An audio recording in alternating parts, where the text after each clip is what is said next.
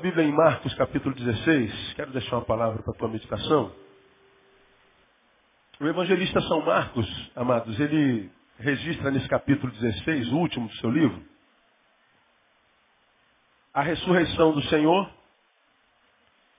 E Marcos, diferente dos outros evangelistas, revela em ordem cronológica para quem Jesus se manifestou logo após a sua ressurreição. Você vê isso bem claramente no versículo 9, por exemplo, olha lá.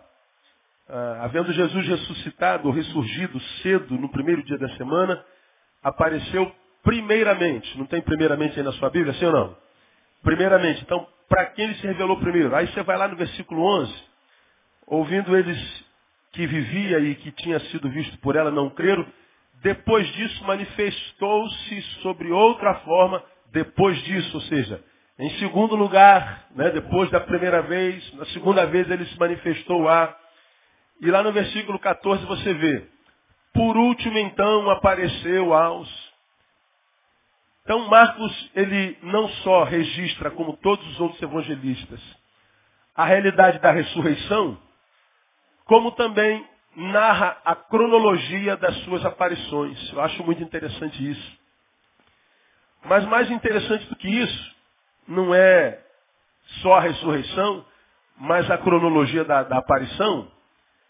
Mas o que mais me, me, me, me surpreendeu foi a quem ele apareceu, para quem ele se manifestou, para quem ele se revelou não só em ordem cronológica, mas na qualidade das pessoas para quem ele apareceu.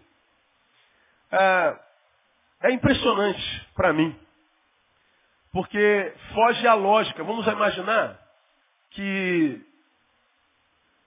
se nós recebêssemos uma bênção assim bem, bem grandona, imagine que você está esperando receber uma bênção grande. Sei lá, você não tem casa própria. Aí amanhã você recebesse um telefonema da Caixa Econômica Federal dizendo que houve um erro de cálculo, é, sei lá, no seu fundo de garantia e uma empresa na qual você trabalhou em 1978 até 1982 depositou menos. E a Caixa Econômica viu o erro e está reparando o erro e com juros de correção monetária você vai receber desde 72 até 2010, tanto com juros de correção e o que você vai receber nesta semana, portanto, quinta-feira vai ser depositado na sua conta 250 mil reais. Ele assim, eu recebo essa palavra. do jeito que dia 22 a gente está no mês, se vier 250 reais, a gente já dá um glória bem alto, não é verdade? 250 mil, você imagina um negócio desse. Mas Deus faz essas coisas doidas com a gente. Deus é mais doido que a gente. Imagine, aí cai um dinheiro desse na sua conta. Caramba! Para quem você vai contar isso em primeiro lugar? Seu, cara, meu Deus, eu preciso. Porque o melhor da vitória é poder compartilhá-la. Não é? Você já aprendeu. O melhor de ganhar um troféu é mostrar o troféu para alguém. Quando a gente ganha um troféu não tem ninguém para mostrar, o troféu perde sentido. É o melhor do, do, do, da vitória é poder compartilhá-la, não é verdade? É, é, preguei sobre isso até no casamento outro que eu fiz. O melhor de ver o nosso time ganhar é zoar do, do, do nosso amigo que torce para o time. Quanto foi o jogo do Flamengo hoje? Hein? 1 a 0 o Paraná? O Flamengo perdeu? Beleza.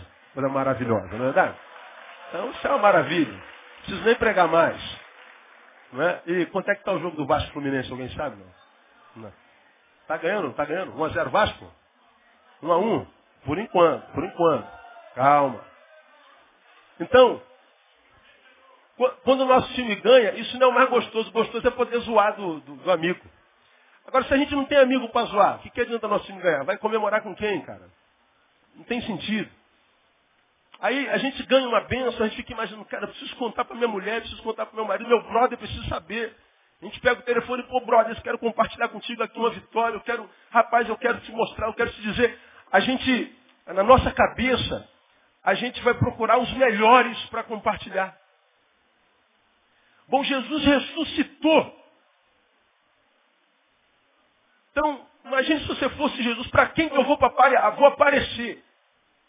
Fique imaginando os melhores discípulos, fique imaginando os melhores com os quais você se encontrou. Você talvez imaginaria eh, revelar para a elite, mas Jesus não, Jesus foi exatamente ao contrário. Para quem que ele, ele escolheu se, se, se manifestar, para quem que ele escolheu se revelar, né? É, para quem? Aí vem Marcos. Revela o mais importante de tudo. Ele ressuscitou. E como Paulo disse, se Cristo não tivesse ressuscitado, nós os que cremos, seríamos de todos os homens o mais digno de pena, o mais digno de lástima. Se Cristo não tivesse ressuscitado, mas eu não sei se você sabe, Jesus ressuscitou. Você pode dar um forte aplauso a ele bem, bem, bem forte, irmão, porque ele vive. Está à destra do Pai, do Pai intercede por nós. Agora, ele ressuscita e se revela, se manifesta. Um Deus vivo que se manifesta, porque ele não é só um Deus que, sabe, que está presente, ele é um Deus que está presente e se manifesta. Manifestação da sua presença. Agora, pense comigo, olha para quem cronologicamente ele escolheu se manifestar. Veja comigo para quem Jesus escolheu cronologicamente se revelar. Para quem é que ele se revela? Para quem é que ele se manifesta? Porque grande parte de nós anseia por uma manifestação da glória de Deus na vida, uma intervenção da sua sobrenaturalidade, do seu poder. E Deus não se manifesta. Muitos de nós abandonam a comunhão, abandona a relação com Ele, porque queria tanto ver uma manifestação de Deus e não consegue. Sabe que Ele é poderoso, porque já viu Ele curar. Sabe que Ele é bondoso, porque já viu Ele consolar. Sabe que Ele é um Deus sobrenatural, porque já viu Ele operar coisas fenomenológicas. Sabe tudo a respeito dele, só não acontece comigo. E ainda que eu veja Deus se manifestando para tantos, mas quando isso não acontece comigo experiencialmente, isso gera frustração. Agora, Deus é um Deus que se revela. Deus é um Deus que se manifesta aos seus, se manifesta aos homens. Deus é um Deus que não é só transcendente, ele é imanente. Ele habita no nosso meio e se manifesta. Agora, no início da sua manifestação, pós-ressurreição, olha para quem ele se manifesta. Olha lá, versículo 9. Ora, havendo Jesus ressurgido cedo no primeiro dia da semana, apareceu primeiramente a quem? Leia para mim o nome dela. Maria Madalena, da qual o que? Leia para mim. Tinha expulsado o que? Não ouvi. Sete demônios. Jesus se manifesta para a mulher que era endemoniada. Maria Madalena. Seu nome Madalena vem da sua cidade, Magdala. Maria de Magdala. A gente não sabe quase nada de Maria Madalena. Bom, nesses últimos anos, a gente tem ouvido falar muito de Maria Madalena, desde lá do, do, do, do Da Vinci, né? Como é o nome daquele filme? Como? O Código da Vinci, que foi um filme estabelecido sobre um escrito, que diz que Maria Madalena se tornou esposa de Jesus com o qual ela teve alguns filhos. Então Maria Madalena tomou uma proporção muito grande nesses últimos tempos. Mas isso não tem respaldo bíblico em lugar nenhum. A Bíblia fala muito pouco de Maria Madalena. Alguns leem os evangelhos e entendem que Maria Madalena é aquela Maria que era prostituta, que lavou os pés de Jesus. Mas também não há respaldo bíblico para a gente dizer que Maria Madalena foi prostituta. Não há como a gente dizer aquela mulher prostituta, aquela Maria é a Madalena. Não, não há. A gente não tem como dizer que Maria Madalena foi prostituta, o que deixou de ser. A única coisa que a Bíblia fala de Maria Madalena é que ela foi uma mulher de quem Jesus tirou muito demônio. Era uma endemoniada. A única coisa que a Bíblia fala de Maria Madalena é do seu passado. O que, que tem lá no currículo de Madalena? sete demônios. Então o currículo de Maria Madalena não é dos melhores. Porque o, a, a, a informação mais precisa que a gente tem dela é que dela Jesus tirou sete demônios. Agora, olha que coisa interessante. Quando ele se revela, quando ele ressuscita, qual é a primeira pessoa para quem ele aparece? Para a ex-endemoniada. Para aquela cujo passado não havia do que ela se orgulhar. Aquela que se fosse membro da nossa igreja, e se nós víssemos no culto de libertação sete demônios saindo dela, certamente ela seria tomada por aquele constrangimento que todo ser humano que é possesso no culto passa. A gente traz para o altar, pergunta o nome de onde veio, quem te mandou, o que, que você está fazendo nessa casa, depois o nome de Jesus sai. Então a pessoa, a gente envergonha ela bastante, bota a mão para trás, fala com voz de homem, fala com voz grossa, baba. Depois que a gente queima a imagem do ser humano possesso, a gente manda o demônio embora e o cara fica aqui com aquela cara de paisagem. Ah, o que foi, onde foi, o que, que aconteceu? Só que essa pessoa que agora está liberta é alguém que no meio da igreja será estigmatizada pro resto da vida. Ó, tá vendo aquela irmã ali? Tá, tá, na, tá na janela ali, irmão? Ela é aquela de quem o pastor Cesarino tirou sete demônios. Eu estava lá no culto da hora nona, rapaz, era cada demônio bravo demais. Era um demônio que tirava um, aí mudava a voz, era outro. Agora eu sou fulano, agora eu sou Beltrano. Falei, meu Deus, é muito demônio. Até quando vai ficar demônio essa mulher? Então, cuidado, porque você sabe que a Bíblia diz que se a gente encara o valente e não limpa a casa, ele volta e traz consigo o quê?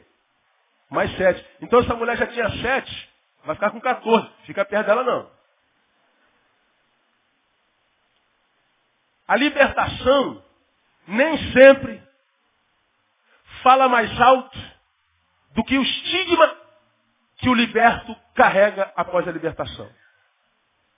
Maria Madalena, claro, fica no Evangelho, era uma mulher que não tinha o respeito de todos. E eu acredito que por causa do seu passado, que talvez não tenha sido de prostituição, mas por causa do endemoniamento.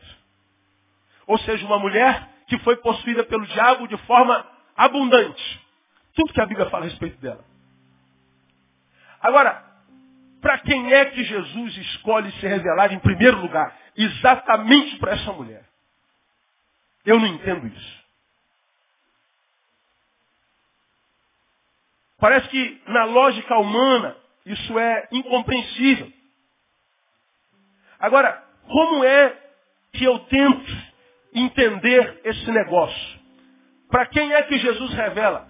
Na verdade, ele não se revela para Maria Madalena. Ele se revela para um grupo de pessoas. Para quem Maria Madalena é o arquétipo. Ou seja, ela é o símbolo de um grupo de gente para quem Jesus se revela. Jesus se revela para gente que tem, quem sabe, Maria Madalena como referência. Que gente é essa? São pessoas cujo presente só pode ser aceito pela graça de Deus. Isso é Maria Madalena. O presente dela, seja o que ela é hoje, só pode ser aceito, abraçado, compartilhado pela graça. Por quê? Porque o passado dela era terrível. Quantos de nós carrega estigmas do passado no presente que ficaram em nós de forma tão forte como uma cicatriz na face, que quando pessoas olham para a gente e veem essa cicatriz, por causa da cicatriz nos rejeitam. Bem, há bem pouco tempo atrás, eu fui ao centro da cidade de moto ver uma documentação de algo que Deus nos deu no caminho. Estacionei minha moto no centro da cidade, ali perto da Cinelândia, numa, numa, estacionamento de moto na calçada. Junto comigo chegou um camarada numa outra moto. Eu tenho uma Sportster é, 883 da Harley Davidson. E ele chegou com uma Deluxe. É o meu sonho de consumo. Estou tentando vender as duas que eu tenho para comprar essa. É um sonho de consumo.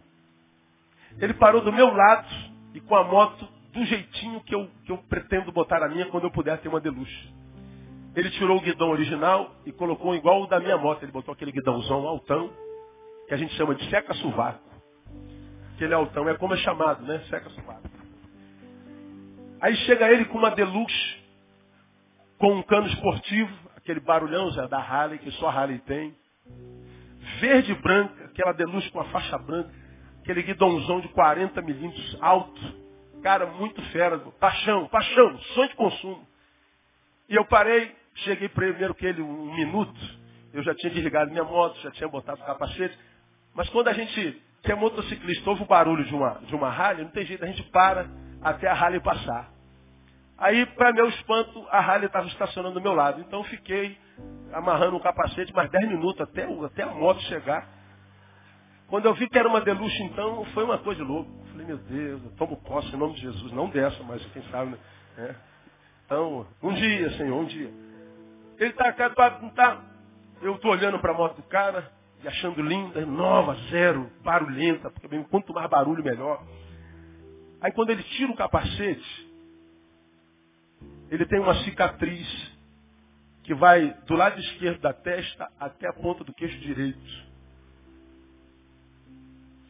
O lado esquerdo do, do rosto dele era afundado, ele não tinha essa maçã esquerda, era afundada. Ele tinha uma face muito feia. Quando ele tirou o capacete, falou, e aí, brother? Aí falou, ô irmão, eu levei um susto. Ele viu que eu me assustei. Eu morri de vergonha. Morri de vergonha.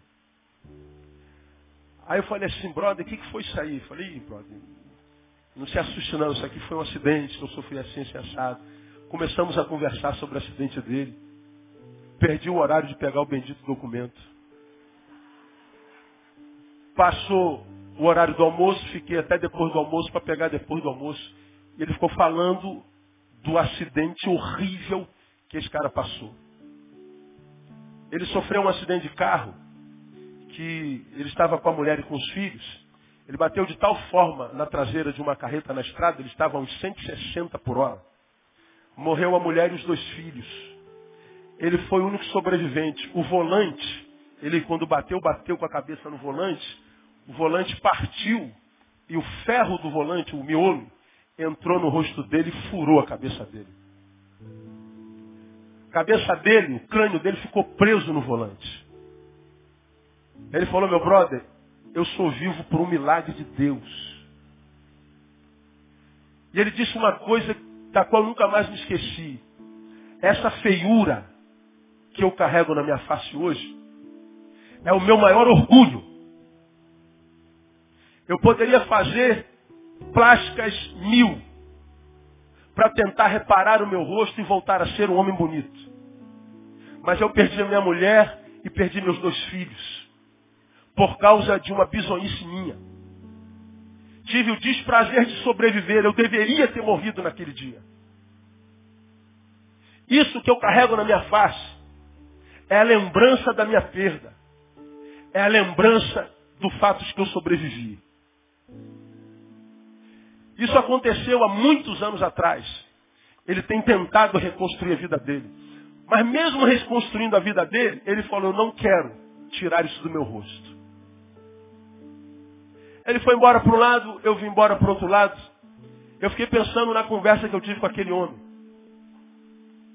Ele fala que se orgulha da feiura dele. Porque é símbolo de uma perda que ele teve, mas suportou.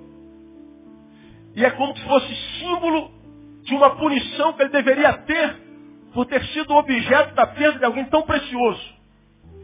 Eu quero carregar essa marca sei que essa marca escandaliza muita gente. Mas o que ela simboliza é muito maior do que essa marca que eu carrego. Então ele diz que esse símbolo que ele carrega no presente tem a ver com a dor que ele viveu no passado. Estar vivo é um milagre.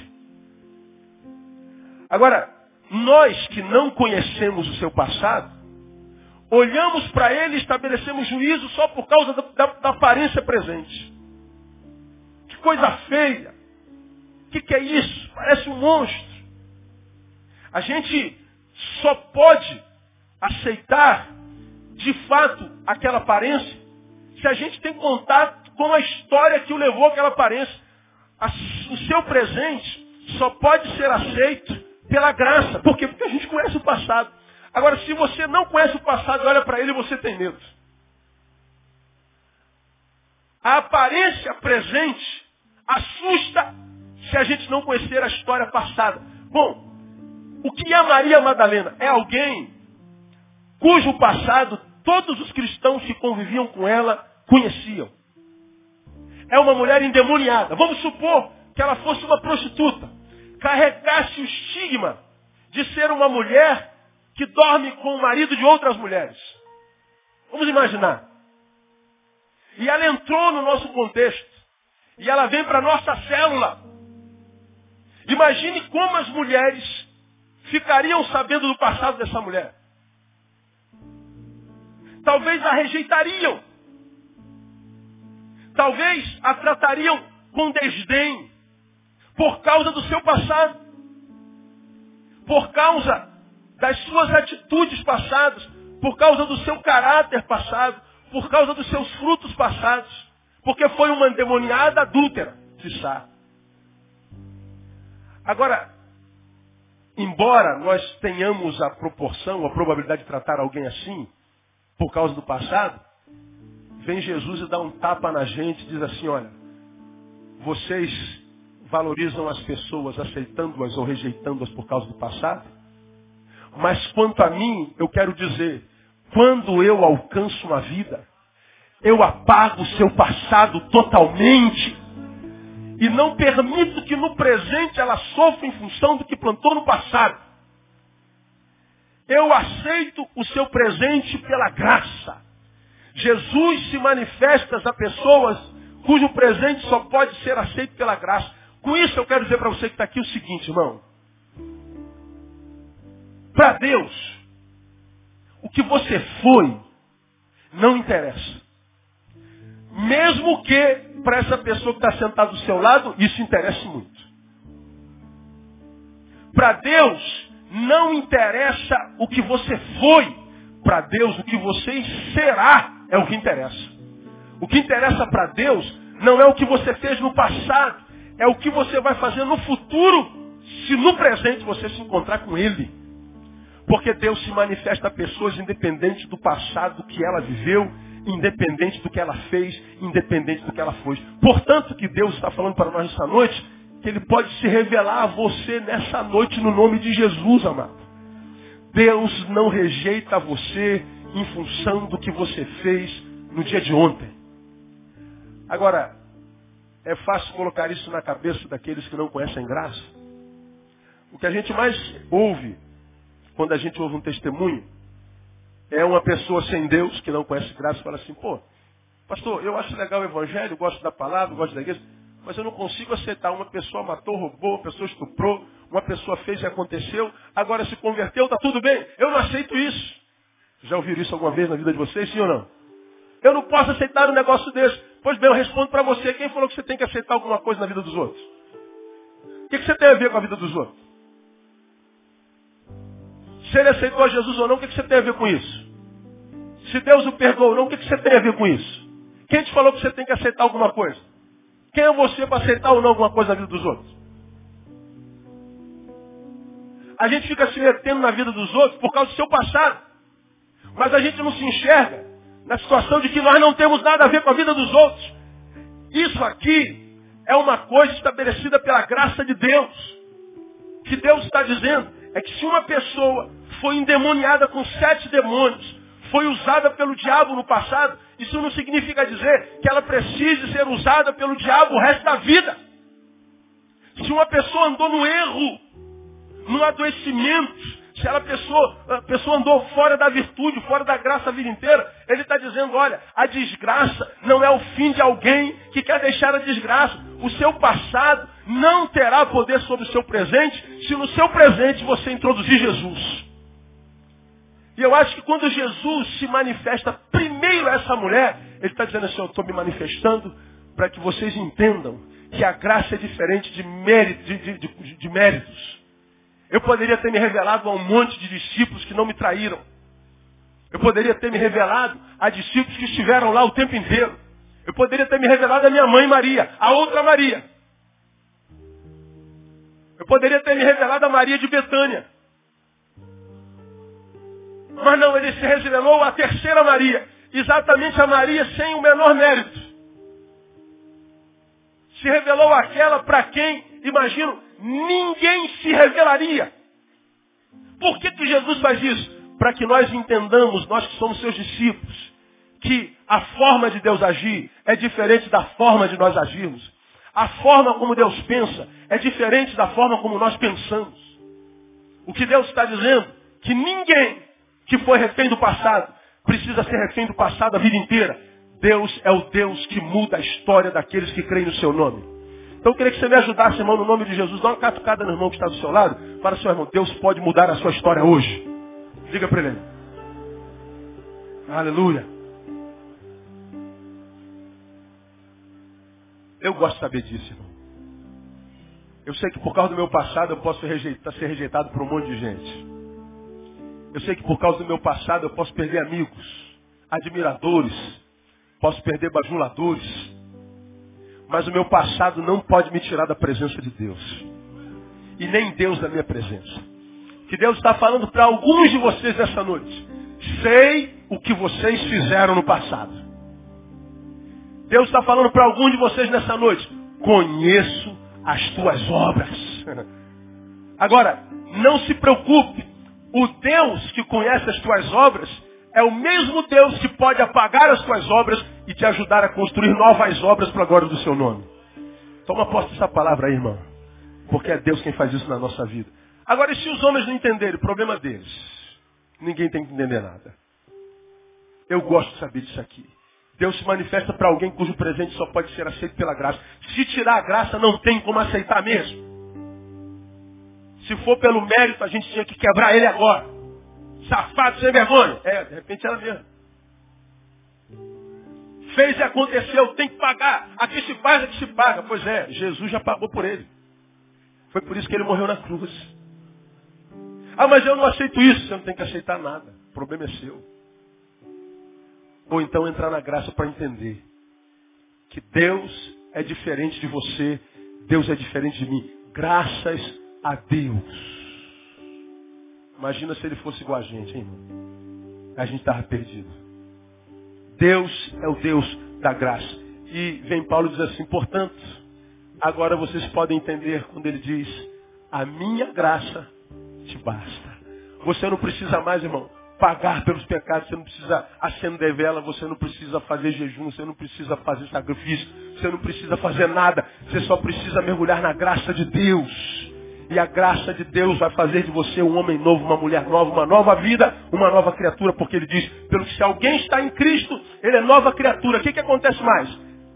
As coisas velhas passam e tudo, tudo, tudo, tudo se fez novo, se faz novo. Então Deus pode fazer de você uma nova criatura hoje, independente do seu passado. Primeira pessoa para quem ele se revela, para uma ex-endemoniada. Só Jesus para fazer um negócio desse. Mas ele se manifesta para um segundo grupo de gente. No versículo 10 diz assim: Foi ela anunciá-lo aos que haviam andado com ele. Veja, ela não andou com ele o tempo inteiro. Quem andou foram os onze. Ela apareceu na história a posteriori. Jesus poderia usar da razão e da lógica humana e se manifestar aos onze. Mas não, Jesus deixou os onze, se manifestou para uma endemoniada. Aí quem vai avisar aos onze que Jesus havia ressuscitado é ela. Foi ela anunciá-los aos que haviam andado com ele, os quais, olha lá, estavam o que? Leiam para mim. Tristes e chorando. Como é que estavam os onze? Diga tristes e chorando. Mulheres digam tristes. Homens chorando. Homens digam tristes. Mulheres chorando. Todos tristes e chorando. Muito bem. Pergunta, irmão, que está ao seu lado. Você já esteve triste e choroso? Quem já esteve triste e choroso, diga amém. Pois é, né? Vou fazer uma perguntinha aqui. Alguém chorou hoje aí? Quanta gente?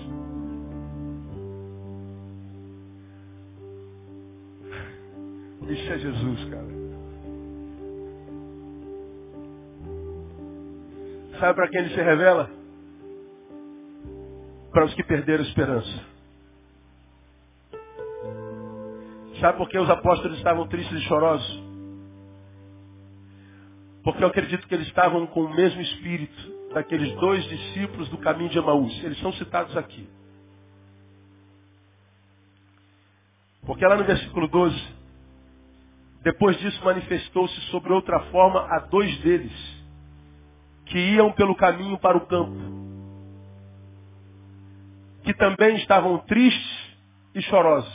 Lembra que nós fizemos uma série de sermões sobre os discípulos do caminho de Emaús, a vida sem perda de tempo? Saíram de Jerusalém a caminho de Emaús, vamos ver se você lembra, que distava de Jerusalém quantos quilômetros? Não ouvi. Doze. Saíram de Jerusalém. Naquele dia, o primeiro da semana, eles saíram de Jerusalém e voltaram para Emaús. Doze quilômetros. Por que, que eles saíram de Jerusalém? Jerusalém era o lugar onde Jesus estava sepultado e era o terceiro dia, dia no qual ele disse ressuscitaria. Os discípulos ficaram esperando o cumprimento da promessa, mas chegou a entardecer, terminou o dia, 18 horas. E não aconteceu. Foram tomados por tristeza, por choro, frustração. E talvez pensaram, meu Deus, quebramos a cara confiar que esse cara era o Messias. Onde é que nós estávamos com a cabeça quando nós pudemos, resolvemos crer que alguém pudesse voltar dos mortos? Que idiota que nós somos, cara. Que frustração. Pagamos o meu amigo, cara. Vamos embora daqui de Jerusalém, não vai acontecer mais nada. E eles saíram de Jerusalém e foram para Emaús. Diz o texto que no meio do caminho Jesus aparece, andando, e diz assim, que papo é esse que vocês estão trocando entre vocês? Diz o texto que eles pararam tristes, está lá em Lucas. Olharam para Jesus e disseram, pô, tu és o único peregrino que não sabe o que é está acontecendo aqui? Deram uma bronca em Jesus. Como quem diz, você não lê jornal não, cara? Tem internet em casa não? O senhor ouviu falar de Jesus, que disse que era Messias, que morreu e que disse que ressuscitaria o terceiro dia? Você é louco, onde é que você está andando? Você é retardado, ou seu mané, lesado? Só você não sabe o que está acontecendo. Você não está vendo que Jerusalém está cheio de gente? E nós acreditamos nessa besteira. Estávamos lá, estamos voltando para casa. E Jesus continua andando com eles, eles não sabem que é Jesus. Quando eles chegam em casa, ó, a gente mora aqui, Jesus fala assim, ah, fique com Deus, Deus abençoe vocês, eu tenho que seguir caminho. Aí eles falam assim, pô, mas já vai anoitecer, entra, come alguma coisa, dorme aqui amanhã de manhã, você vai embora. Jesus, como bom crente, não, não, não perde a oportunidade de comer na casa dos outros, né? Ele entrou, botaram a mesa, aí Jesus parte o pão. Quando Jesus parte o pão, diz o texto que os olhos dele se abriram. Quando eles abrem os olhos e veem, entendem que era Jesus, Jesus desaparece na frente deles. E aí eles voltam para Jerusalém correndo. Andaram 12 quilômetros, tiveram que voltar 12 quilômetros. Perderam 24 quilômetros de vida. Eu não sei quantas horas isso dá. Porque não souberam crer. Tinham perdido a esperança. Mas mesmo sem esperança, triste e choroso, Jesus resolve se manifestar a eles em segundo lugar. Primeiro, eu me revelo, eu me manifesto para gente cujo presente só pode ser aceito pela graça. Para mostrar para vocês que o seu passado não me interessa, que me interessa é o seu futuro. Segundo, eu me revelo para gente que está sendo trucidado pela tristeza. Gente que se retroalimenta do choro. Gente que perdeu a esperança. Portanto, mesmo para você que está aqui sem esperança, há esperança. Porque Deus não se esquece daqueles que perderam esperança, porque Ele é misericórdia, e sua misericórdia se renova sobre cada manhã. Irmão, essa palavra, ela é, é contra qualquer lógica. Porque ela me ensina uma coisa extremamente importante. Vamos lá, a Hebreus capítulo 11 que diz assim, sem fé é impossível o quê? Agradar a Deus. Quem aqui tem a ambição santa de agradar a Deus com a vida que vive? Diga, eu quero agradar a Deus. Todos nós. Ele está dizendo, não pode perder a fé. Sem fé é impossível. Agora, se pela fé eu agrado a Deus e sem fé eu não posso agradá-lo, porque fé é o combustível que move Deus na nossa direção, digamos assim. Sem fé é impossível. O texto é claro, é impossível. Nós olhamos para esses apóstolos tristes e chorosos, para os discípulos no caminho de Emaús, que estão aqui em Jerusalém cheios de esperança e fé de que vai acontecer. Não acontece. Não conseguiram esperar. Perderam a capacidade de esperar em paz. Você já aprendeu? Quer ver que você já aprendeu? Quem não espera, quem não espera, se desespera. O desespero nada mais é do que a comprovação de que alguém perdeu a capacidade de esperar em paz. Eles não souberam esperar, se desesperaram. Voltaram. Se fosse eu ou você, diríamos, perderam a fé. Olha, não voltem, porque sem fé é impossível agradar a Deus. Olha, vocês estão perdendo a fé. Vocês estão fracos na fé. Vocês vão pagar por isso. Vocês vão sofrer por causa disso. Vocês não podem se entregar. Não percam a fé. Eles abriram mão de esperar. Voltaram tristes e chorosos. Mas a despeito de aparentemente terem perdido a fé, Jesus se revela para eles.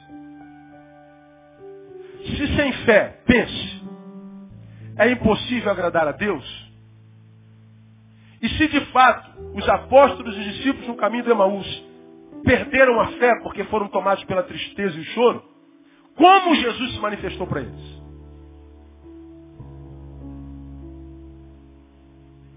Se os apóstolos estavam tristes e chorosos, se os discípulos no caminho de Emaús estavam tristes e chorosos, por que Jesus se manifestou a ele quase em primeiro lugar?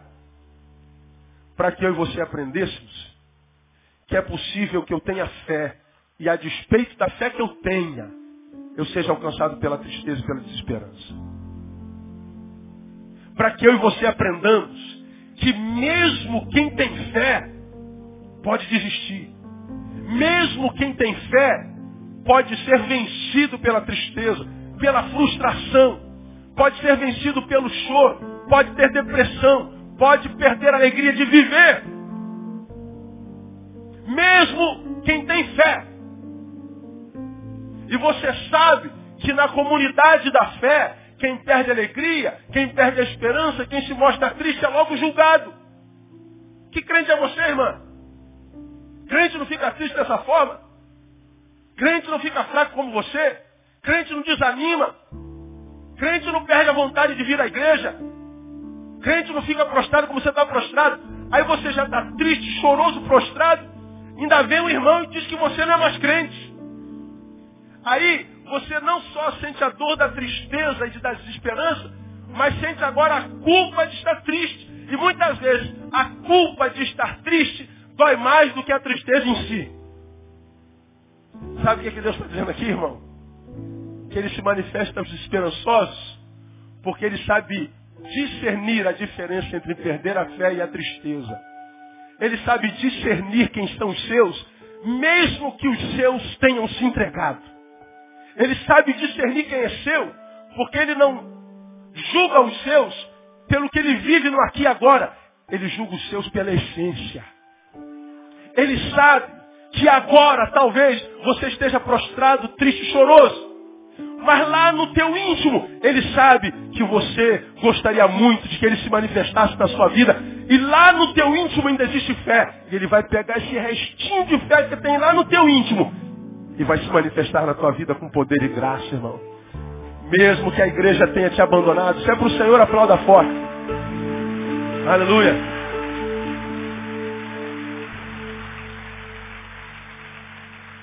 Com isso eu quero dizer para você o seguinte, porque Deus não joga a conversa fora. A minha palavra nunca volta vazia, diz o Senhor. Se Ele está ministrando isso aqui, Ele trouxe alguém para ouvir isso, então ouça essa palavra para você.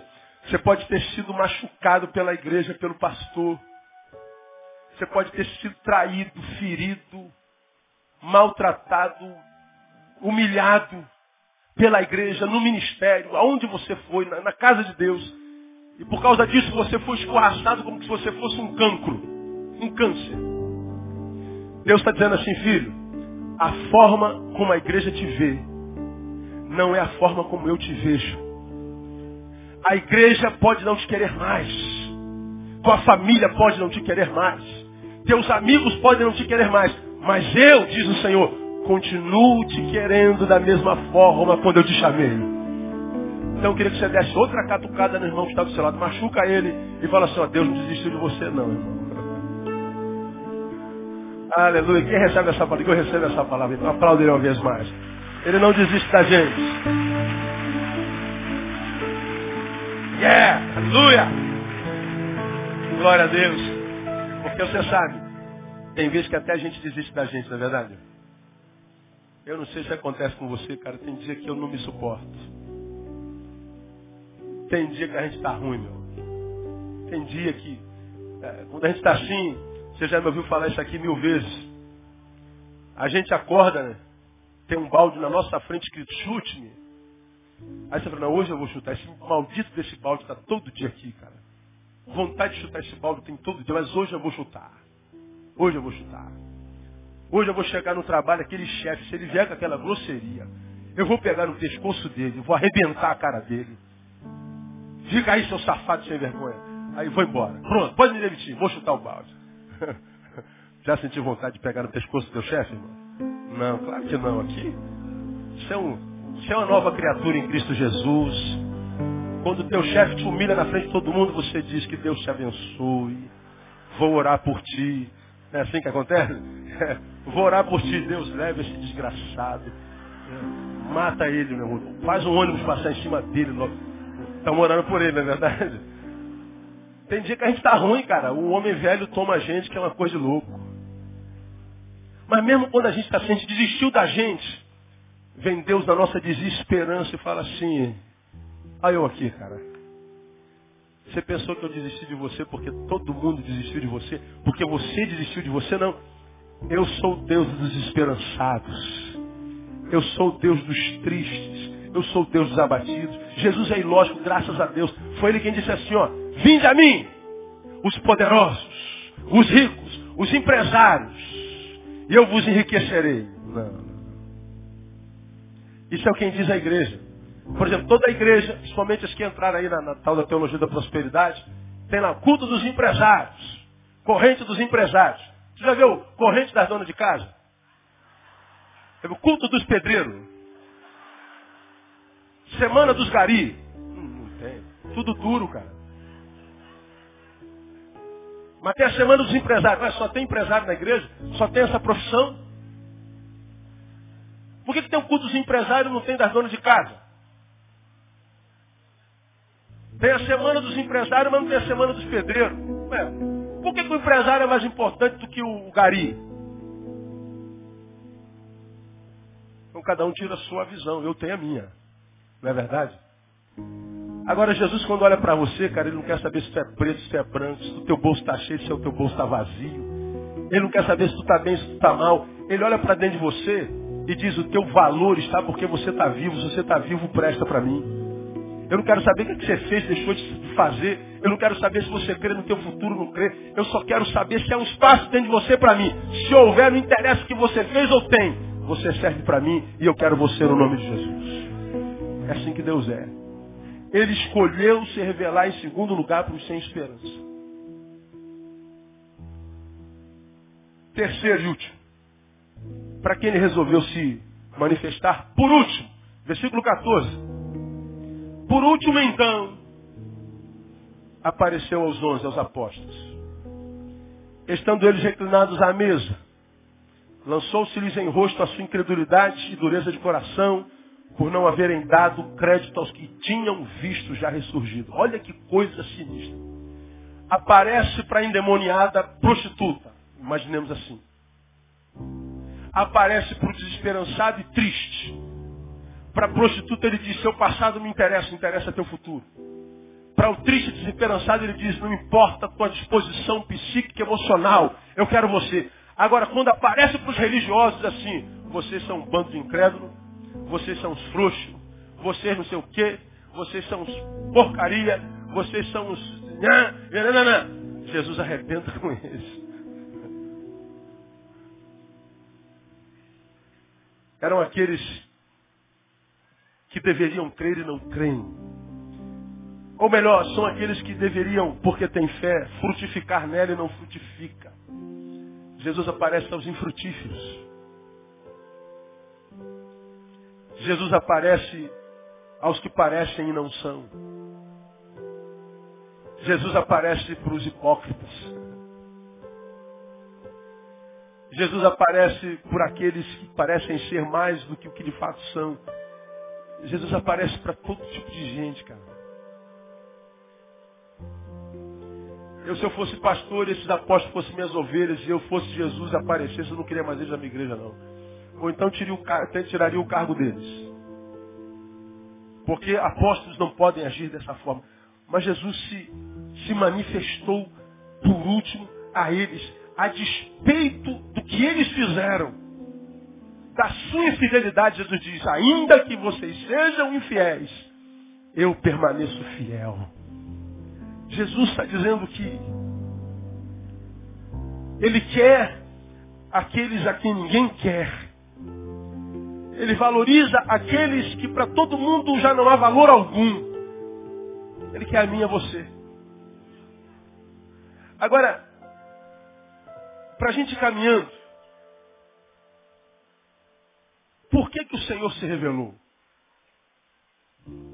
Nós vimos que ele se revelou para uma pessoa cujo presente só pode ser aceito pela graça. Ele se manifestou desesperançados. Ele se manifestou aos que parecem ser e não são. Dá uma bronca, dá um carão, dá uma palmada. Mas ele se manifestou a eles. Gente que, segundo o valor social, seria totalmente desprezada. Mas Jesus se revelou a ele. Por que, Jesus se, se, se revelou? Para que eles se sentissem bem? Para que isso aparecesse no currículo deles? Porque isso não aparece no currículo de Maria Madalena. Quando se fala de Maria Madalena, você nunca viu lá. Maria Madalena, a quem Jesus se revelou primeiro. Você nem sabia que Jesus se revelou primeiro a ela, está sabendo agora. Você nunca parou para ler isso aqui em ordem cronológica. Se perguntasse a qualquer um de vocês para quem Jesus se manifestou em primeiro lugar, 99,9% de vocês não sabiam responder essa pergunta. Eu nunca tinha pensado isso aqui. Então não está lá no currículo dela, Jesus se. Maria Madalena, aquela a quem Jesus se revelou primeiro. Discípulos do caminho de Emaús, a quem Jesus se revelou segundo. Apóstolo, a quem Jesus se revelou terceiro. Não está escrito no, no, currículo de ninguém, na lápide de ninguém. Porque Jesus não se revela para desfeito do meu currículo. Jesus não se revela a alguém para que alguém se sinta bem. É por isso que muitos de vocês, aqui ou lá no site me ouvindo no mundo, já estiveram na presença de Deus e não conseguiram permanecer lá. Decepcionaram com Deus. Por que decepcionaram com Deus? Porque acreditaram que quando ele se revela a vida de alguém, ele se revela a vida de alguém para que esse alguém se sinta bem a vida inteira. Para que esse alguém tenha na vida tudo dando certo a vida inteira. Para que ele vença o tempo inteiro. Para que ele esteja no pódio o tempo inteiro. Jesus se revela a alguém para que esse alguém nunca mais sinta dor, não é isso. Jesus se revelou a eles. Depois os juntou. E disse lá no versículo 15. E disse-lhes, ide por todo mundo. E o que mais? Lê comigo. Pregai o evangelho a quem? A toda criatura. Para que, que Jesus se revela? Para nos comissionar, ou seja, para fazer da nossa vida uma vida útil. Jesus não se revela na vida de alguém para fazer alguém se sentir bem. Jesus se revela na vida de alguém para fazer esse alguém se sentir útil. Porque o que mata alguém não é a dor que ele sente, é a inutilidade na qual ele se, se, se, se entrega, a qual ele se entrega quando sente dor. O que mata o ser humano é a inutilidade, não é a dor. Porque nós já aprendemos que a dor pode ser expressão do amor de Deus. Falamos do parto hoje. A pior dor traz a melhor dádiva. De modo que a dor que você pode estar sentindo, nada mais é do que Deus se preparando para algo grande que Ele precisa fazer na tua vida, que se fizesse sem que você fosse treinado pela dor, ia acabar com você. Então onde o senhor está tirando isso, pastor? Você vai se lembrar disso, eu preguei sobre isso aqui. Não se deita vinho novo sobre o quê? Por quê? Porque se deitar vinho novo sobre odre velho, arrebenta-se o odre e perde-se o quê? O vinho. O vinho é o espírito. O vinho é a unção de Deus, é o mover de Deus. O ódio somos nós.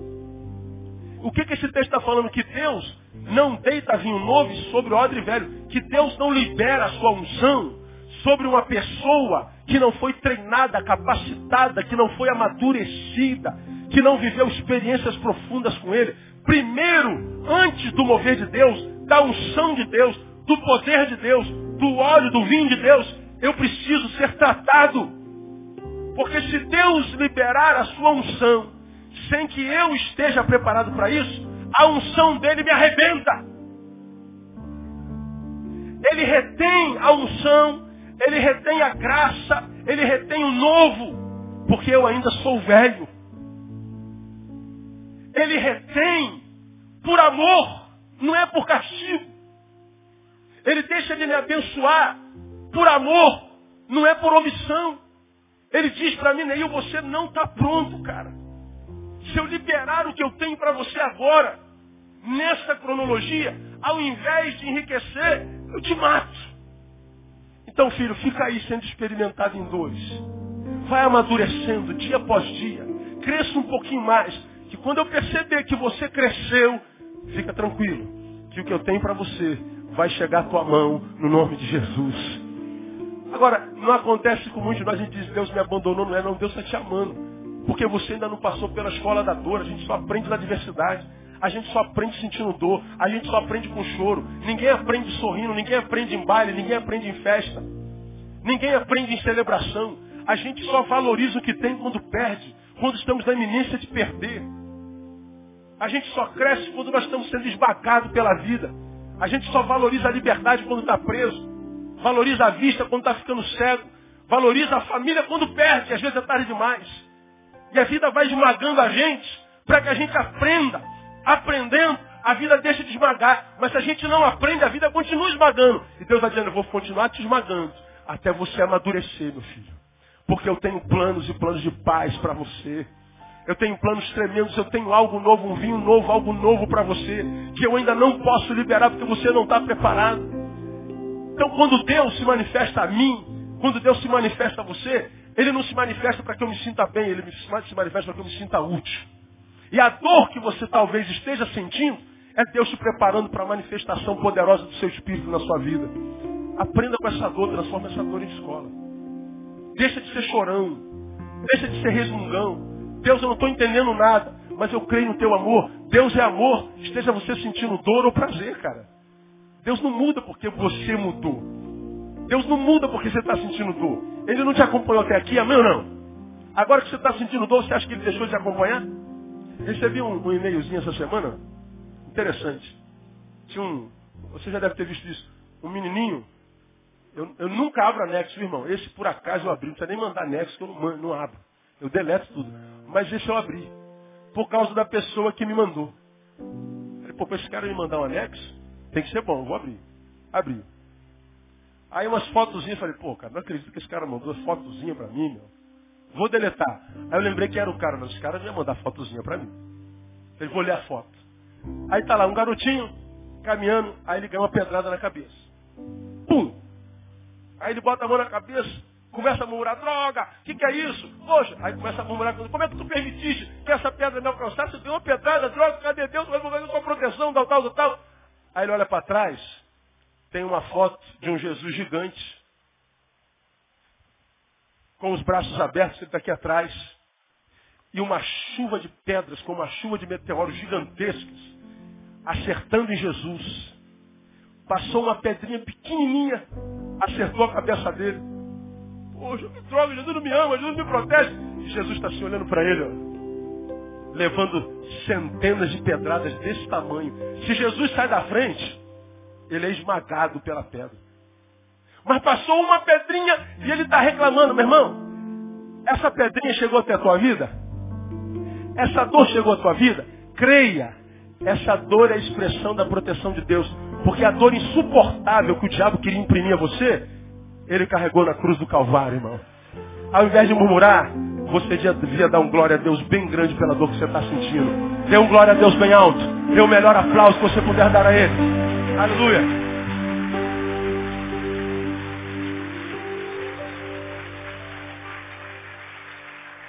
Nesse mesmo e-mail, o mesmo menininho, porque geralmente quem é menino não aprende a lidar com a dor, vai ser menino o resto da vida.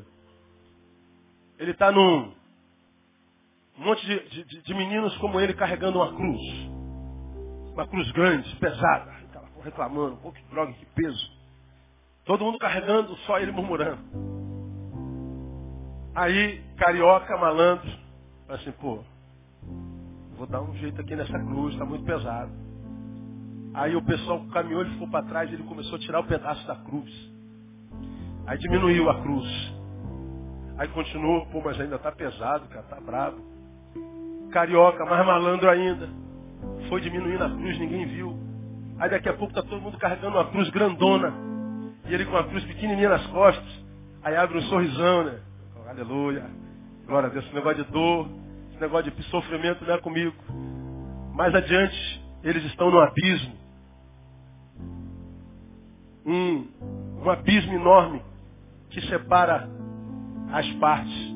Os que vinham carregando a cruz grande joga uma cruz entre um abismo e outro, passa, tira a cruz e vai embora. Quando chega a vez dele, a cruz está pequena.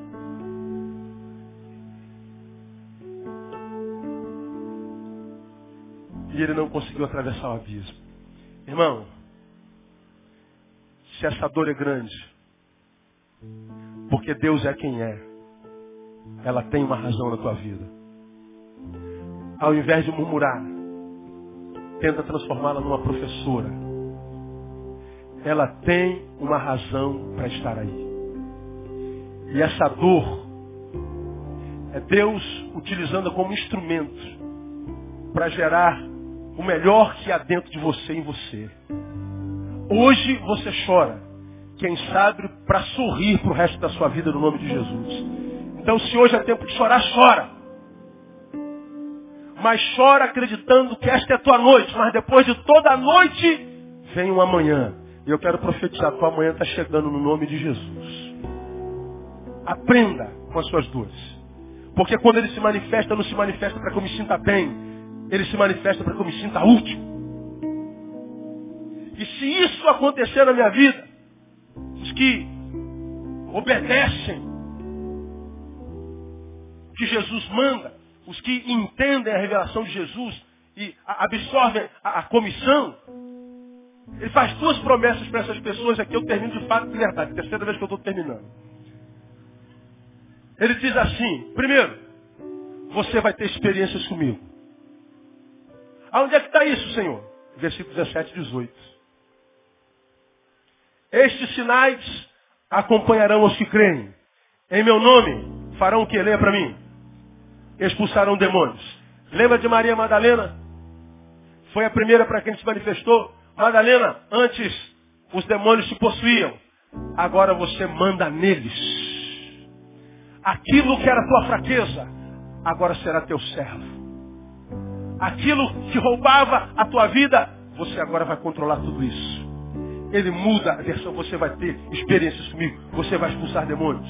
Que mais? Falarão novas línguas que mais? Pegarão em serpentes. Agora aqui, irmão, pelo amor de Deus, né? Não vai chegar em casa procurando jararaca no teu quintal.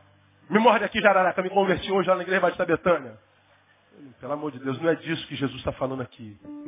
Se você for a Mateus capítulo 23, você vai ver Jesus se relacionando com os fariseus. E ele diz assim, serpentes, raça de víboras como escapareis da condenação eterna? Quando Jesus diz aqui pegareis de serpentes e elas não te morderão, ele não está falando da cobrinha. Ele está falando das pessoas que têm poder de contaminar a nossa vida. Das raças de víboras com as quais a gente se relaciona. Tem raça de víbora lá no seu trabalho, ou não? Tem. Tem raça de víbora na sua rua? E na sua igreja tem raça de víbora?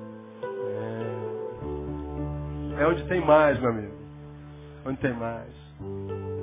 Mas ele está dizendo o seguinte, olha, você, porque foi comissionado pelo Senhor, você para quem Jesus se, se manifestou, você vai se relacionar com um monte de raça de víboras. Mas se você não permitir, elas não vão contaminar a tua vida no nome de Jesus, amado. Você vai influenciar, não vai ser influenciado, você amadureceu. Isso é experiência com Deus. A experiência com Deus é o livramento com graça e sabedoria daquilo que pode me adoecer e roubar a minha alegria de viver.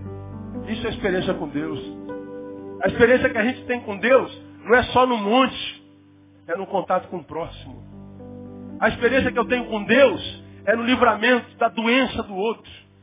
É no livramento da inveja, do olho grande, da calúnia que fizeram contra mim. Eles vão me caluniar, eles vão me amaldiçoar, eles vão me invejar. Mas o Senhor está dizendo, não, filho, você terá experiências profundas comigo. Eles vão desejar tudo isso de ruim para você. Mas você está debaixo da bênção de Abraão. Eu amaldiçoarei os que te amaldiçoarem. Olha, você agora é de Israel. E contra Israel não vale encantamento. Dá mais uma catucada no irmão que está assim, irmão, olho grande não te pega, boca. Fica tranquilo. Quem pode dar um glória a Deus bem forte aí? Aleluia. Pode botar teu nome na boca do sapo, tadinho do sapo. Morreu à toa. Pode botar teu nome lá na encruzilhada. Vai gastar tempo, vai matar a galinha toda, irmão. Contra Israel não vale encantamento. Maior é o que está em nós do que aquele que está no mundo. Nele nós somos mais do que vencedores. Aleluia. Glória a Deus.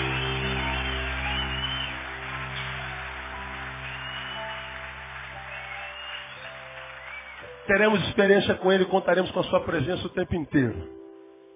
Você vê isso lá no versículo 20. Eles, pois, saindo, pregaram por toda parte. Olha o texto. Cooperando com eles quem? O Senhor. Lembra o que, que Paulo falou lá em Coríntios? Nós somos o quê? Não ouvi. Cooperadores de Deus. Agora aqui é o contrário. Eu vou sair para fazer a obra e Deus vai cooperar comigo. Quem opera sou ele, coopera. Ele só dá o respaldo. Agora, como é que pode dar errado se Deus é quem está dando respaldo, irmão? Como é que a gente pode ficar prostrado se é Deus quem dá o respaldo? Ele está dizendo, você vai contar com a minha presença. Ainda que meu pai e minha mãe me abandone. Pode uma mãe abandonar aquele que mamou no seu seio, do filho do seu ventre, Isaías 54. Mas ainda que esta se esquecesse de ti, todavia, eu não me esquecerei de vós. Presença de Deus. Então, irmão, eu queria deixar essa palavra para você. Para que você entendesse que na presença de Jesus há esperança para você. Eu não conheço todos vocês, ninguém conhece todo mundo aqui, aliás, a gente conhece ninguém a gente pensa que conhece, não é verdade? A gente só sabe do outro que o outro quer que a gente saiba. E o outro só permite que saibamos o melhor dele, mas o podre a gente nunca sabe, quase nunca. Agora nós estamos na presença de um Deus que sabe tudo a teu respeito. E que quer abençoar aquele que você é quando não tem ninguém olhando para você. Que quer transformar a tua vida na essência e não só na aparência. Ele não quer mudar a tua roupa. Ele não quer que você deixe essa roupa linda que você está e fique feia. Deus não quer te esquisitizar, te eternizar, como eu falei de manhã. Deus quer trabalhar não a tua imagem, Ele quer trabalhar a tua essência. Agora, o Deus que a gente serve, o Ministério de Louvor pode subir aqui, nós vamos louvar o Senhor. O Deus que a gente serve é um Deus que trabalha diferente da metodologia do diabo. Deus é diferente do diabo na metodologia. A Bíblia diz que o diabo vem senão para matar, roubar e destruir. Ele não pede licença. Ele mete o pé na porta da tua vida, arromba a porta da tua vida e destrói você. Deus não. Ele diz lá no Apocalipse, eis que estou à porta e. Se alguém abrir, eu entrarei. E se alguém não abrir, ele fica do lado de fora. Mesmo que ele tenha a chave de todas as portas. Deus pode entrar na sua vida se ele quiser e mudar, mesmo que você não queira. Ele tem poder para isso, mas ele não faz, é gentleman. Ele diz assim, ó oh, João, eu sei que o que você está vivendo é uma farsa. Eu sei que a tua aparência não condiz com a tua essência. Viu, Marta, Maria? Viu, Douglas, Roberto, Roberta? Seja lá qual for o seu nome, eu sei que você está vivendo, eu conheço as tuas obras.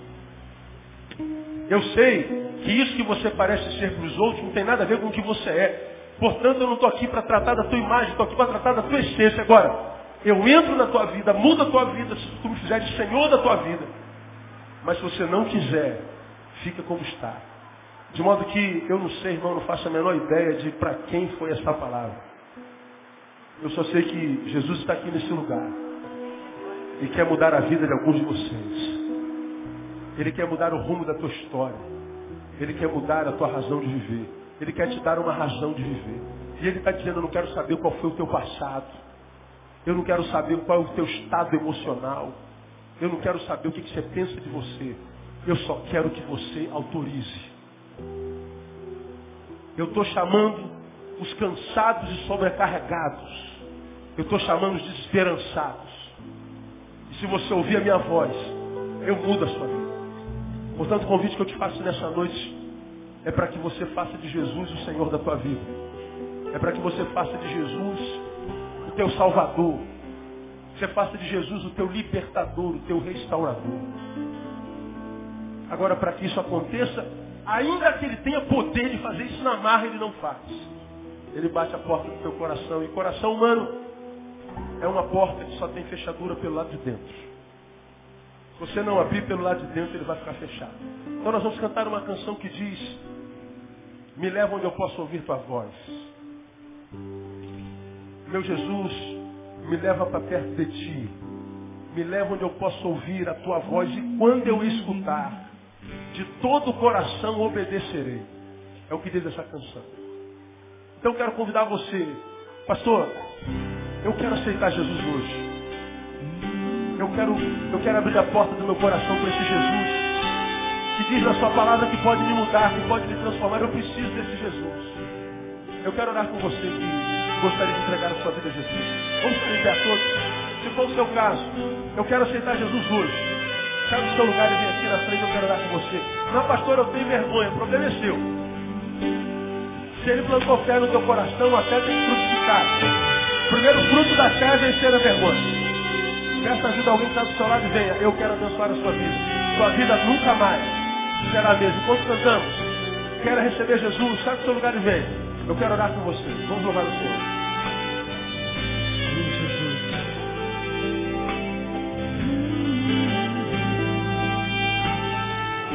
Declare, meu Jesus, meu Jesus,